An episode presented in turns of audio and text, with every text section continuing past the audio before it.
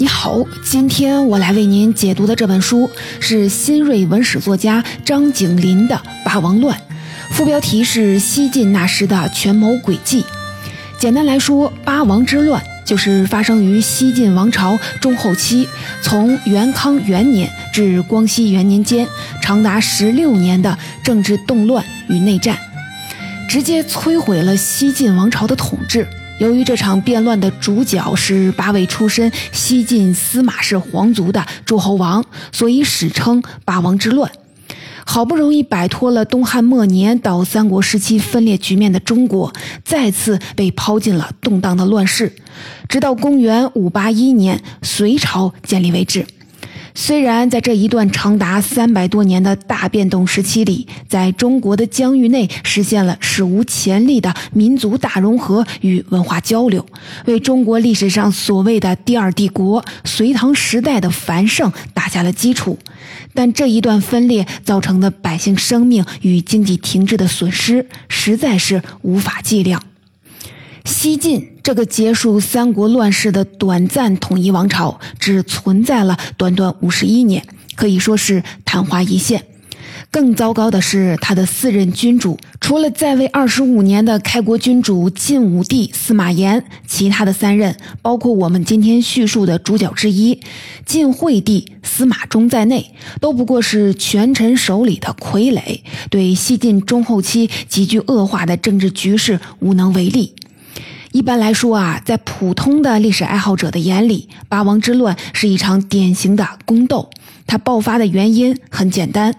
晋武帝司马炎一意孤行，安排了自己的白痴儿子司马衷当皇帝，从而让其他的诸侯王感觉皇帝宝座触手可及。于是，整个西晋皇室对权力的渴望压倒了血肉亲情。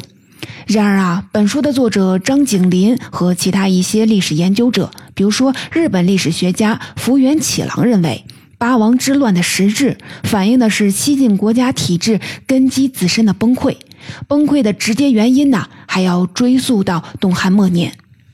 简单来说，东汉帝国的瓦解，直接让社会中坚力量，也就是世家门阀官僚，对儒家道德的信心开始动摇了。而三国时代曹魏政权激烈的权力斗争，以及司马氏对曹魏政权的取代，引发了持续而血腥的政治动荡。这种常年朝不保夕的政治局势，更让当时的上层阶级一边选择站队自保，一边陷入了一种道德上的犬儒主义，不会为表面上标榜的道德原则挺身而出。说白了。说白了，西晋政权从顶层制度设计到支撑它的道德意识都是脆弱的，从而导致西晋政权从建立之初就在政治上表现出一种过早的腐化。朝廷重臣对于王朝的前途漠不关心，而皇室成员则对皇帝宝座表现出了赤裸裸的觊觎。接下来呢，我就分成两个部分为您解读这本书的主要内容。首先，我们一起来看看晋武帝司马炎失败的顶层设计，也就是对于自己身后西晋朝廷的政治人事安排存在着哪些重大缺陷，从而导致了八王之乱的发生。其次呢，我们来简单的回溯下八王之乱的整个过程，以及它对西晋灭亡后整个中国历史格局产生了哪些影响。一提到八王之乱爆发的直接原因，很多历史爱好者都会归结为晋武帝司马炎没有安排好皇位的继承人。说司马炎想不开，生了那么多个儿子，偏偏要立一个白痴司马衷做太子，导致西晋王朝的权力中枢不能正常的行使职责，从而引发了一系列政治动荡，最后变成了内战。不过在这里啊，要说一句。看似简单的结果，背后往往是多种相关变量的推动与博弈。本书一开头，作者张景林就说了，司马炎的选择其实是一种基于当时现实的考虑，他也有自己的苦衷和理由。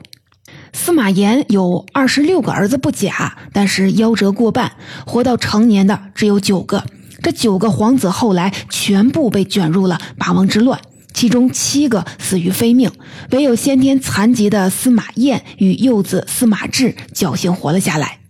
更重要的是，这些儿子大多是在西晋取代曹魏之后出生的，在做皇帝之前，司马炎的儿子非常少，他的皇后杨艳就生了三个，分别是司马轨、司马衷、司马简。其中最名正言顺该当太子的嫡长子司马轨，只活到两岁就夭折了，次子司马衷就成为了嫡长子。到了公元二六七年，九岁的司马衷就更进一步被立为太子。早在太史末年，司马衷十四五岁的时候，司马炎就发现这个次子晋升来的嫡长子智商有问题。所谓皇太子不堪奉大统，当时啊，司马炎确实动摇过由司马衷继承皇位的念头。不过啊，这既是关系到西晋王朝根本的大事儿，首先也是司马家的家事儿。司马炎第一个找商量的就是皇后杨艳。但是杨艳不是省油的灯，她背后有魏晋时期的地方大族娘家弘农杨氏撑腰，而且杨艳也是个出了名的悍妇。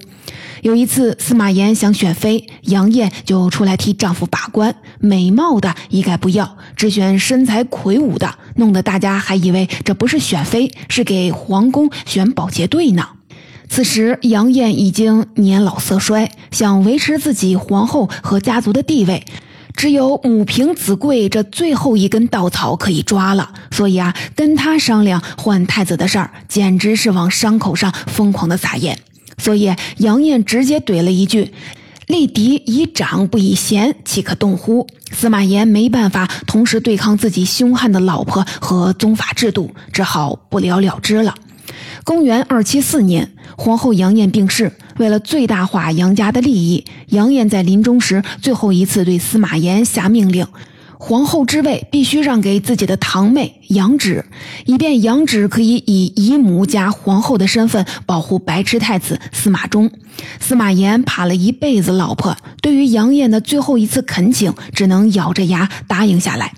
但是群臣可不那么想，司马衷的白痴名声已经传遍了朝堂。有一次，司马炎大宴群臣。身为重臣的司空太子少傅魏冠假装喝醉，抚摸着这把椅子，唉声叹气，说：“此座可惜。”潜台词就是这个位子啊，白痴司马衷不配坐。比起魏冠的旁敲侧击，中书令何乔更直接。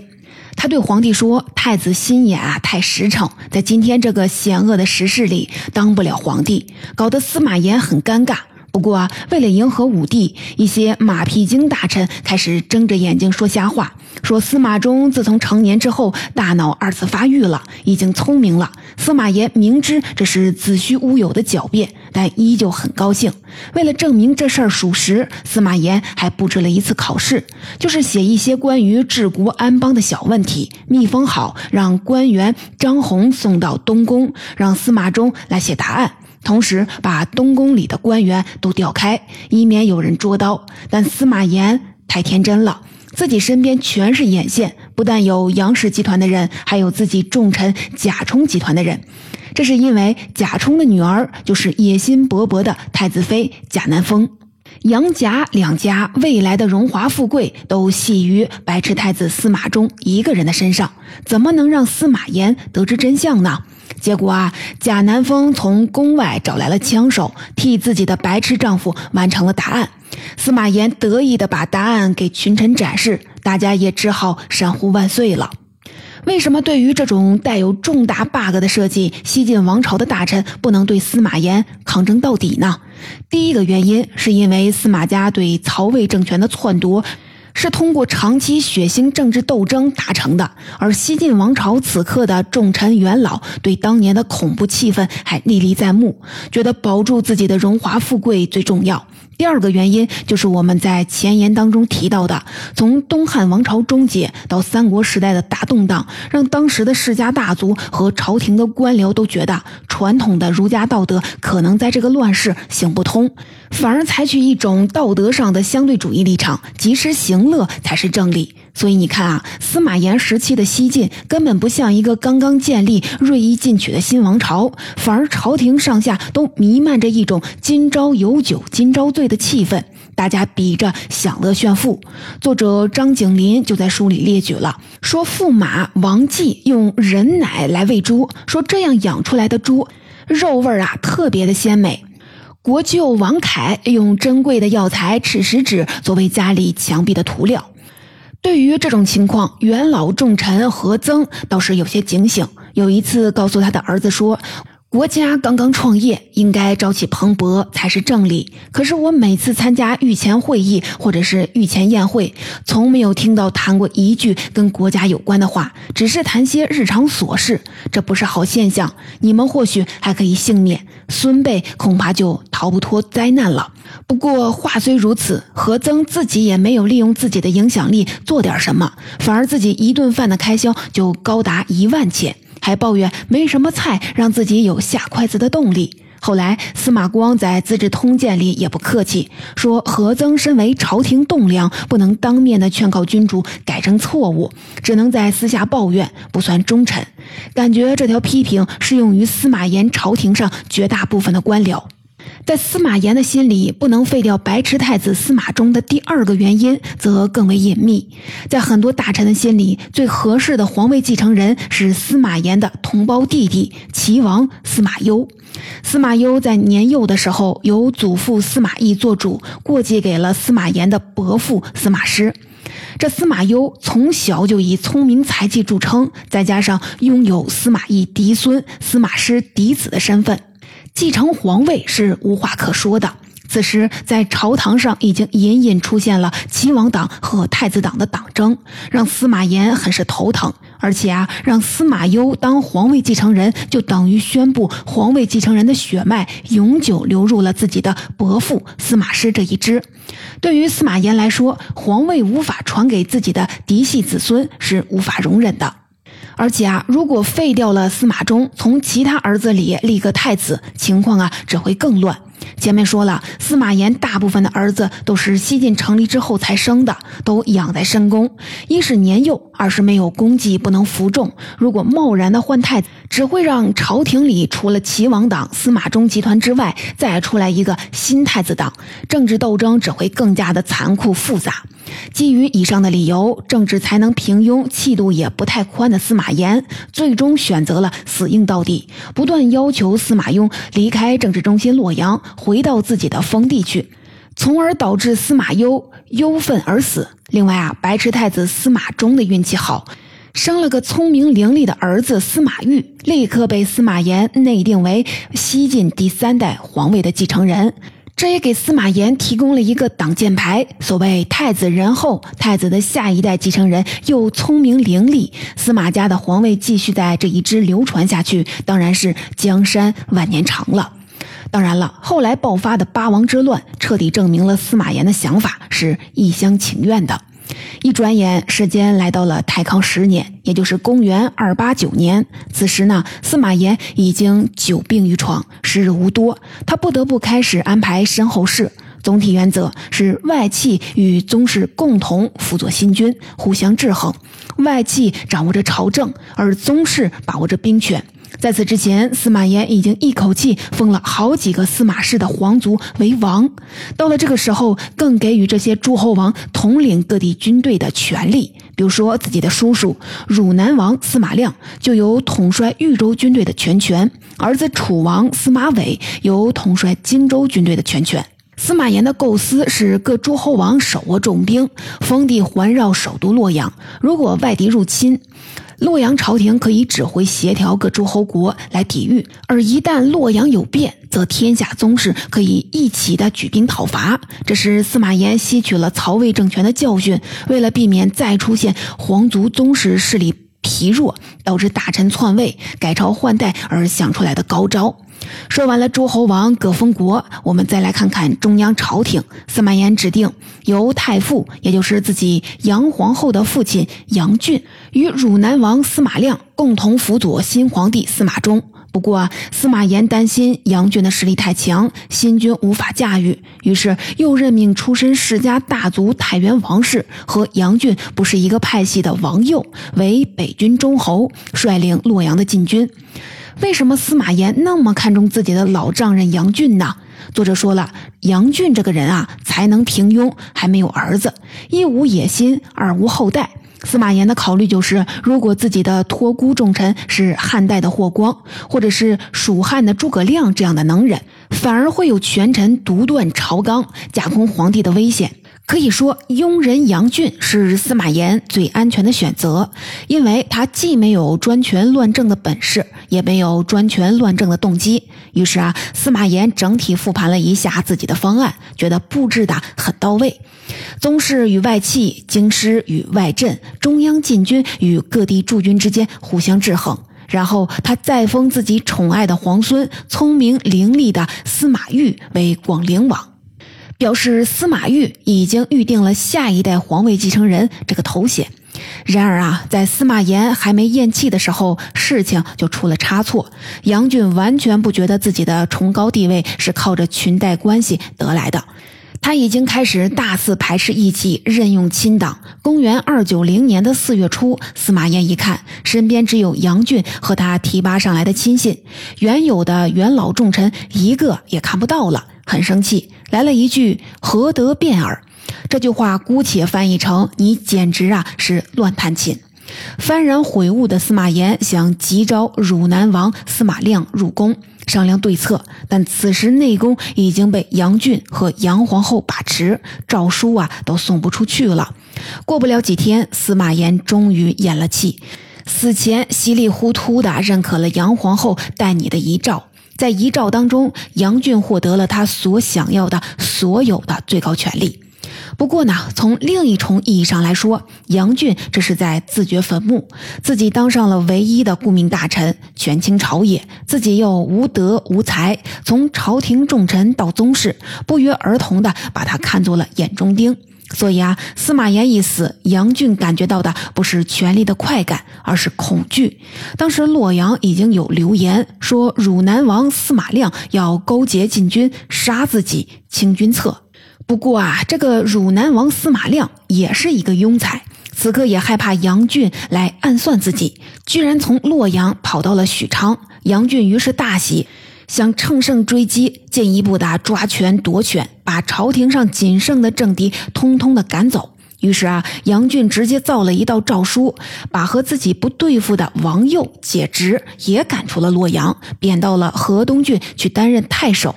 同时呢，任命自己的外甥张绍为中护军，控制了洛阳禁军。另外，杨俊借口十三岁的司马懿已经被立为东宫太子，需要有重臣担任教师，一股脑把朝廷上自己看不顺眼的元老，包括武帝时期的尚书何绍、右军将军裴凯等等，通通的赶到了东宫陪太子读书去了。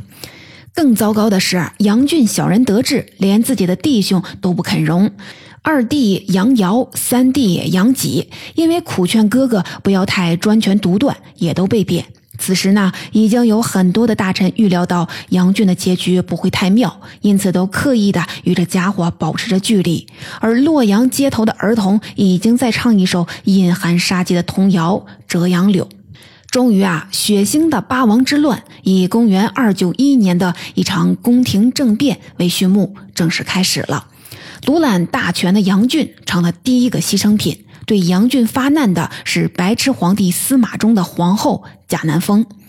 贾南风权力欲旺盛，对杨俊的独揽大权不满已久。不仅如此，由于贾南风膝下无子，又对太子司马昱的生母谢氏非常的差，于是太子就成了假皇后心里一颗定时炸弹，也多了一个讨厌杨俊的理由。谁让你在自己丈夫刚即位四个月就撺对着立司马懿当太子？如果能拖一拖，那自己万一生了个儿子，岂不就是名正言顺的皇位继承人了？搞政变要有兵。洛阳禁军距离宫廷最近，是必须要争取的。但是啊，高级军官和指挥都是杨俊的人，贾南风只能拉拢低级军官。结果啊，还真弄来了两个，分别是殿中中郎孟观、李肇。另外啊，打倒杨俊还得从京城外请外援。于是贾皇后密召楚王司马玮和淮南王司马润进京。年仅二十一岁的司马玮勇猛果敢。是西晋宗室当中出类拔萃的新生代。终于在三月辛卯日，正面发动。贾南风操控白痴皇帝司马衷下诏书，任命下邳王司马晃接管禁军兵权，然后派出孟关、李肇向皇帝告御状，说杨俊图谋造反。白痴皇帝司马衷在贾南风的摆布下，自然是龙颜大怒。于是啊，贾南风趁机让皇帝下令，宫城内外立刻戒严，废除杨俊的一切官职，只保留林晋侯一个爵位。若杨俊抗旨不从，则兴兵讨伐。此时杨俊慌了，束手无策。手下的主簿朱振献计说：“如今只有以恶制恶，发动外营和东宫的兵力，来个反政变，烧毁皇城东侧的云龙门，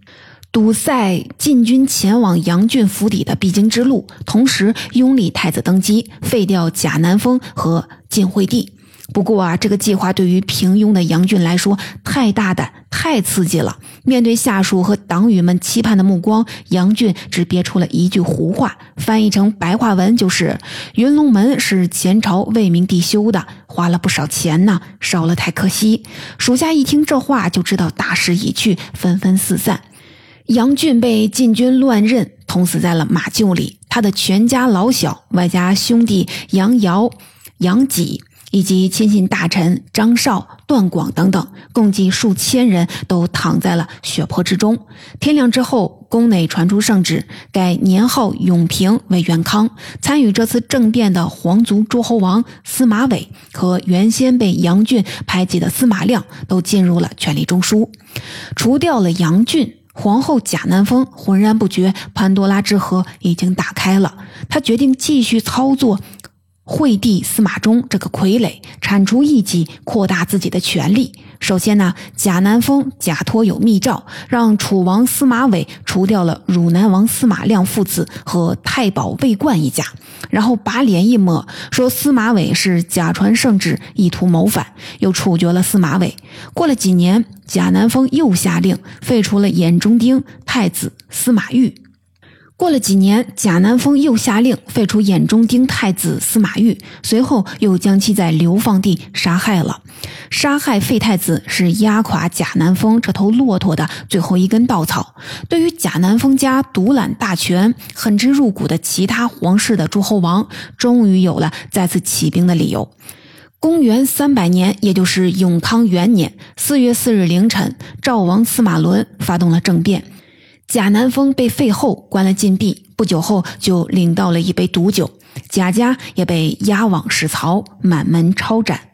由此，八王之乱进入了第二个阶段。司马家族各诸侯王清洗了朝廷当中的外戚势力，但是独揽大权的赵王司马伦并不安于自己取得的地位。仅仅过了一年，他居然在亲信孙秀的撺掇下，准备篡位，自己当皇帝，改元为建始。这里啊，还要多说两句孙秀这个人物。这个人是西晋中后期参加八王之乱的诸侯王身边常见的一类阴谋家。孙秀是山东琅琊人，但是出身不好，因为魏晋时代讲究出身门第，所以像孙秀这样的出身寒门的士族子弟，官做的不大，也要负担沉重的赋税，在官场和生活当中，处处会受到世家大族子弟的霸凌和鄙夷。所以啊，孙秀虽然当上了赵王司马伦的心腹，但他出人头地的野心却更加被激发。所谓一荣俱荣，只有自己的主子赵王能够更进一步，自己才能鸡犬升天，真正在西晋王朝的殿堂上出入。果然，在唆使赵王发动政变后，孙秀当上了中书令。在八王之乱当中，各诸侯王身边类似的寒门士人幕僚还有不少。比如说，楚王司马伟身边的齐胜，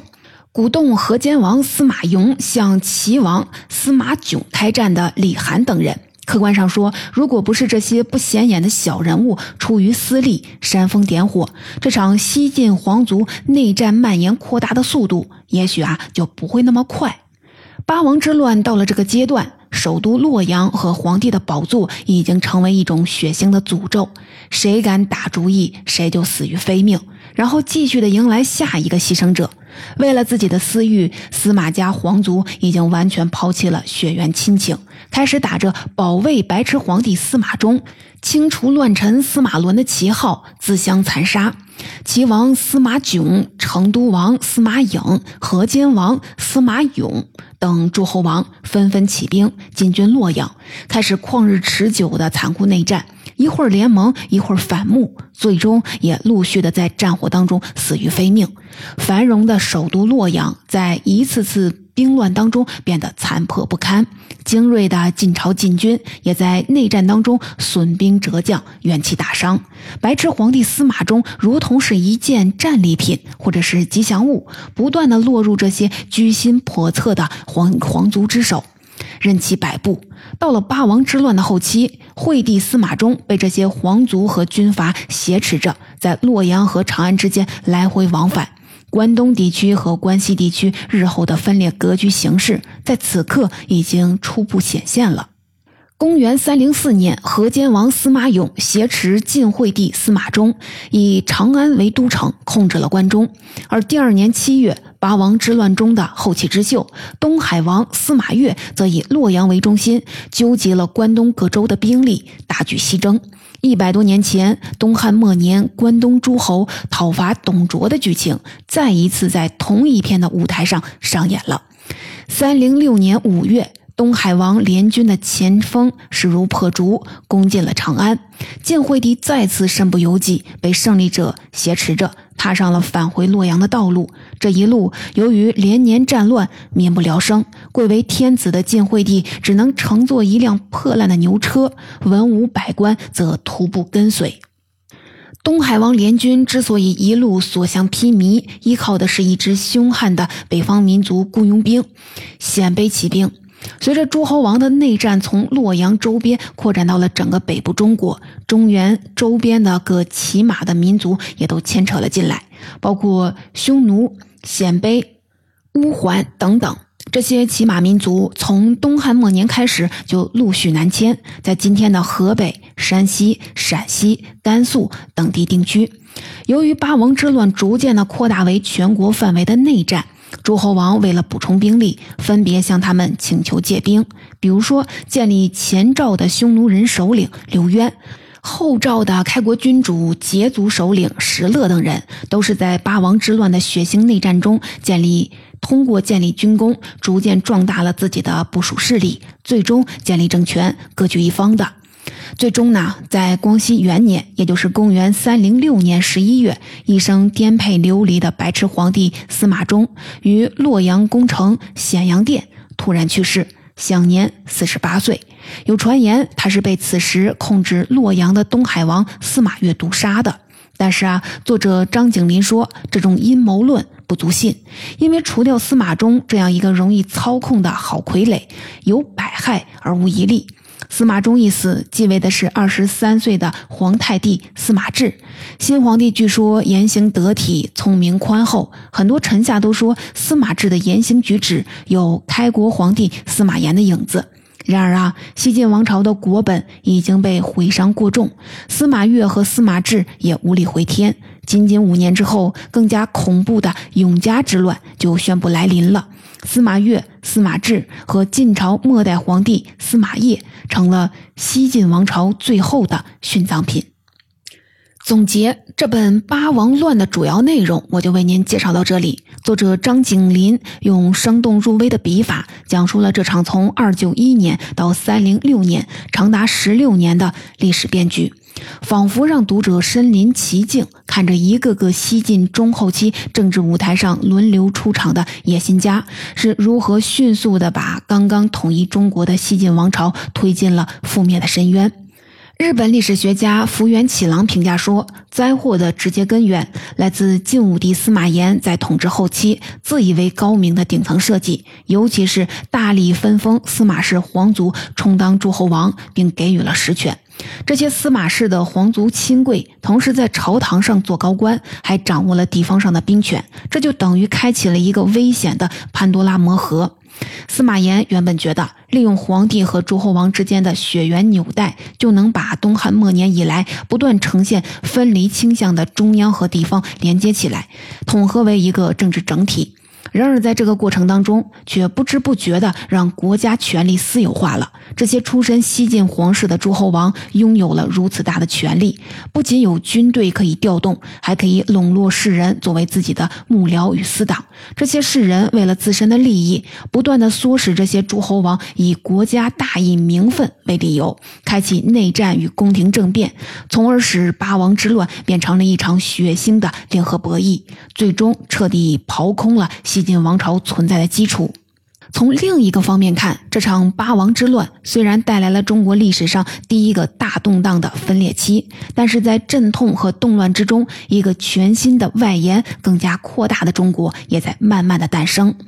为什么这样说呢？我们刚才提到，在西晋灭亡后，在北部中国陆续建立了一系列民族政权，他们为了巩固自己的统治，也迫切的需要中原世家大族的政治支持。